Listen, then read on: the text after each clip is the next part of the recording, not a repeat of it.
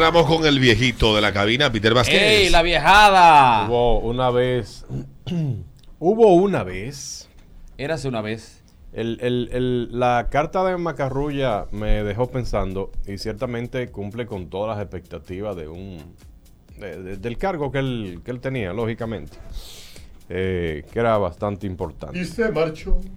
Y a su barco le llamó libertad. Pero si nosotros aquí, los mortales de la República Dominicana, que trabajamos día a día, cada vez que el sol amanece tenemos que levantarnos de nuestra cama e ir a un trabajo, somos Cumplir con empleados, horario. cumplir con un horario. A la hora de irnos de una empresa, generalmente no hacemos carta de renuncia. Claro La que sí. empresa- la empresa nos claro da una que carta. sí. Eso depende, porque si te desahucian, la empresa te entrega una carta que tiene que cumplir con la formalidad que establece la ley. Ahí sí. Y depende de la posición de la que tú renuncies, la relación que hayas tenido con la empresa, y tú también, se supone que eso se hace por educación. Pero No se hace necesariamente porque si tú eres el de la cocina y te va, ¿qué carta vas a hacer tú? Si tú eres el guachimán de la empresa, ¿qué carta vas a hacer tú? Por Decirle al jefe, mire, mañana me voy, no voy a seguir ya, eso es lo que uno hace. Por formalidad.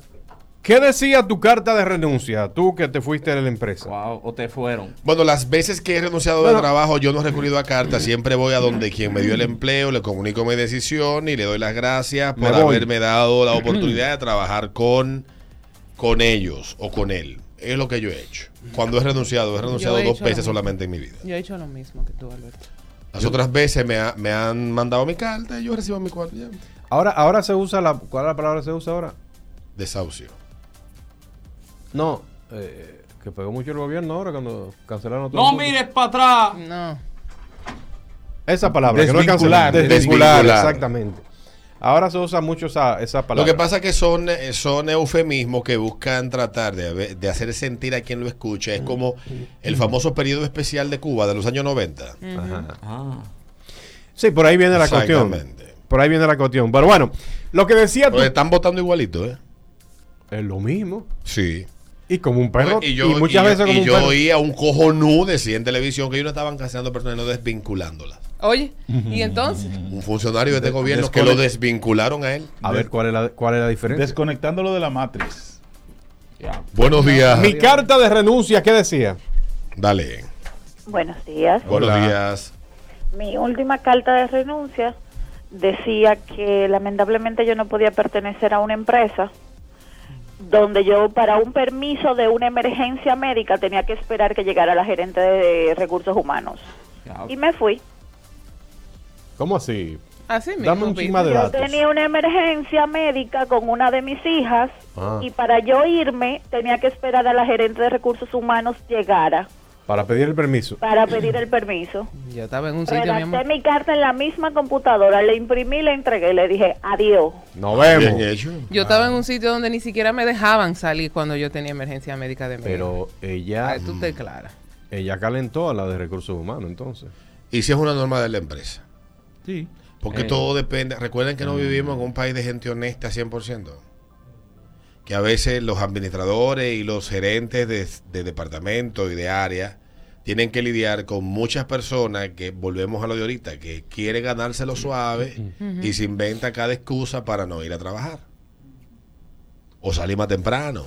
Es que O irse de risol, como le pasó a uno que, le- que- que estaba de licencia médica y se le olvidó que tenía a la gerente en su WhatsApp y empezó a subir historia rompiendo ojos con una licencia de tres Ay, días. cógelo. Desde el risol al que se fue del miércoles. Bueno, yo te voy a decir una cosa. Yo tengo un amigo, tú sabes lo que hizo ese amigo mío. No voy a decir dónde trabajaba, pero él se fue a poner un yeso de mentira. Bárbaro. Ah, sí, hay doctores que se Dice expresan. por aquí, dice verdad. el abogado de Héctor, dile a Peter que en caso de desahucio, el trabajador no está obligado a entregar una comunicación por escrito. En el caso del empleador, sí.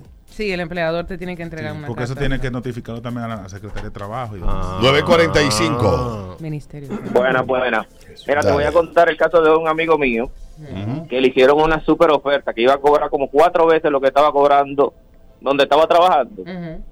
Y él ahí pidiendo aumento, pidiendo aumento y nunca le daban aumento. Entonces, él agarró y puso la renuncia. Y cuando le dijeron, pero ven, vamos a negociar. Que si cuando dice, que no, lo que pasa es que tengo un problema en la vista. ¿Cómo en la vista? Es que ya no me veo trabajando aquí. Ay. Wow. Bien. No me siento motivado. Sí, no, en la vista. Sí. Buenos días. Ya no soy el mismo. Buenos días, Buenos días. hermano Alberto Vargas, el, el mejor locutor de Dominicana. No, eso no es verdad. Así que dale, no me, no me lisonje, que no me gusta. Pero manéjate, Hochi. No, como Jochi, no, no, no. Mira, Dale, eh, fíjate, fíjate Sí. en algo. Una vez, una vez yo tenía un trabajo en la, en la zona franca. Eso sin demer- demeritar el trabajo. Eh, y mayormente las personas que me rodeaban, yo dije, "Ah, acá, yo estoy en la universidad y la gran mayoría ni siquiera eh, eran de, ¿cómo te explico? De una educación muy básica. Mm. Y yo simplemente por eso me re- renuncié. Ah, qué bueno, qué Ah. bueno. Así es que hacen lo que creen que merecen más los trabajos que todos los demás. Para no ajuntarte con esa gente, Que renunciar. No que, creen que un título lo hace mejor al resto. Hmm. Sí, sí. A mí me ha tocado trabajar con gente así. Terrible. Yo he sabido gente que tiran, Ten Insoportable. cuidado, yo que soy tiran el licenciado. birrete para ¿Qué me- arriba. Usted está hablando con un licenciado. Pero no licenciado sabes de lo que estás haciendo. Licenciado Peter. No sabes. Y la gente- Aprende. Cuando tú aprendes y domines lo que estás haciendo, como lo domina el que nada más llegó a cuarto de bachillerato Pa' y te pasea a ti haciendo lo que hace, entonces usted habla mierda Aquí es muy normal. Mira, yo tengo con un, su título, yo tengo un amigo ingeniero civil. pedazo de mojón. Eh, Aquí yo es tengo muy un amigo normal. ingeniero civil que está en un proyecto ahora y él me dice que allá hay un señor que es brillante. Yo llegué a conocer. Yo me pregunto, ¿en la universidad los enseñan a hacer patanes así ahora? Por el? Espérate. Entonces, yo tuve la, la gracia de conocer al, al hombre que él me dijo que era brillante, que sé cuánto. Bien, y le pregunté, ven acá, ¿y usted estudió? Me dice, no, no, lo mío ha sido empírico, pero estamos hablando de un hombre de 50 y pico. Y estamos hablando del proyecto de ingeniería full. O Sí, sea, es para que que, hay tú gente, veas. hay gente que te que, te, que te administra procesos y maquinaria mejor Pero- que cualquiera que estudió. A Oye. mí me da una, una cuerda la gente que cuando va a poner su nombre pone licenciado asqueroso. Ridículo. Ah, ah, Ey, ey, la ey. gente quiere la segunda versión, pero de traducción de palabras. Sí. Que ya lo hicimos una vez de, Vámonos. de cibaeño. Palabras traducidas del, del español al cibaeño. Sigan, sigan ahí. Mañana eso, venimos con eso No, mañana. mañana, no, déjalo, déjalo, déjalo coja un- ¿Qué cosa? Porque Sí, sí, sí, tú una brecha. Sí, Por ejemplo, ya, o sea. insomnio, doy mi. eh, ladrón, saiteadoy. Saiteado hoy. Buenos días. Ese pobre muchacho llamó elogiando y lo que salió fue todo. No, pero lo que dije no fue a él. Lo dije de manera general. Sí, y es una, es una forma de pensar que yo me pregunto si se lo enseñan en las universidades a los profesionales que llegan sin experiencia a las empresas a ocupar posiciones. Hay cuestiones que están vinculadas dentro de esas empresas y que las manejan individuos que no tienen tal vez un grado universitario, pero que le dan clase a ellos de lo que hacen. Sí. Y llegan con una actitud que no, yo no voy a dejar que, que nadie a mí me diga porque ese no, no se graduó de la universidad. No sé dónde que se gradúan esos come mierda, pero eso se da mucho aquí en República Sí, eso es Dominicana. Claro. Y eso es una actitud poco humilde. Que yo tengo tanta maestría, vaya para allá. Vaya para allá. Ruede durísimo. No, y le Yo he conocido mil casos, sí, papá, y me ha tocado trabajar con gente así. Son insufribles. Sí. Seguimos traduciendo. No, no, no. No. No, chacho. Buenos días. Pero no solamente, escúchame que vuelvo villano, pero no solamente lo digo por ese caso, sino le digo también validando lo que tú dices. Por ejemplo, hay mucho técnico y hay mucho empírico y Sí. ahora mismo vivimos en una sociedad donde el éxito se mide por la cantidad en su mundo, por la cantidad de dinero que tengan. Y hay mucho técnico y mucho empírico que tienen muchísimo más dinero que ellos. Sí. Sí. pero el título lo tienen ahí en el colgado en el pasillo de su casa, sin el piso puesto, lo más seguro. Yo he estudiado mil vainas y he dejado los títulos botados donde quiera que acá, y eso se usa, tener mi título. Sí, Una pared ¿dónde llena de diplomas. No, Hay no sitios que todavía te piden los títulos. Recuerden que eso es cerrar ciclo y completar los ciclos y no está mal, no estoy diciendo. Nada, lo que pasa es que hay gente que se abstrae de la realidad, cree que el título ya los hizo. Los hizo. Y es la práctica lo que te hace. Había un, go- un, un gobierno una vez que, que te pedía, dame tu título. Después te decía, eh, dame tu eh, vaina de maestría. eh, dame de especialidad. Dame Es que hay posiciones que exigen cierto nivel, cierto perfil, y eso no está mal. Estamos hablando de dos cosas muy distintas. O sea, ser profesional, prepararse, no está mal en absoluto. Nunca he hablado en detrimento de eso. Lo que estoy hablando es esa tendencia que hay últimamente de personas que creen que con el título ya llegaron al Everest. No es así. Que ya. Y, y ya, y nadie le puede comentar nada, nadie le puede enseñar nada, ellos lo saben todo, aprendieron todo, llegan a un sitio en una posición muy particular, No, porque yo me gradué de tal sitio y yo estudié tal cosa y yo no, no le acepto a una gente que no sea licenciada igual que yo que opine de lo que yo hago. Pero usted no sabe ni siquiera lo que se hace aquí. Exactamente. Exactamente. El que, el que hizo un sexto grado tiene 25 años haciendo, haciendo lo que usted hoy está supervisando. Déjele que le explique cómo funciona eso ahí. Claro.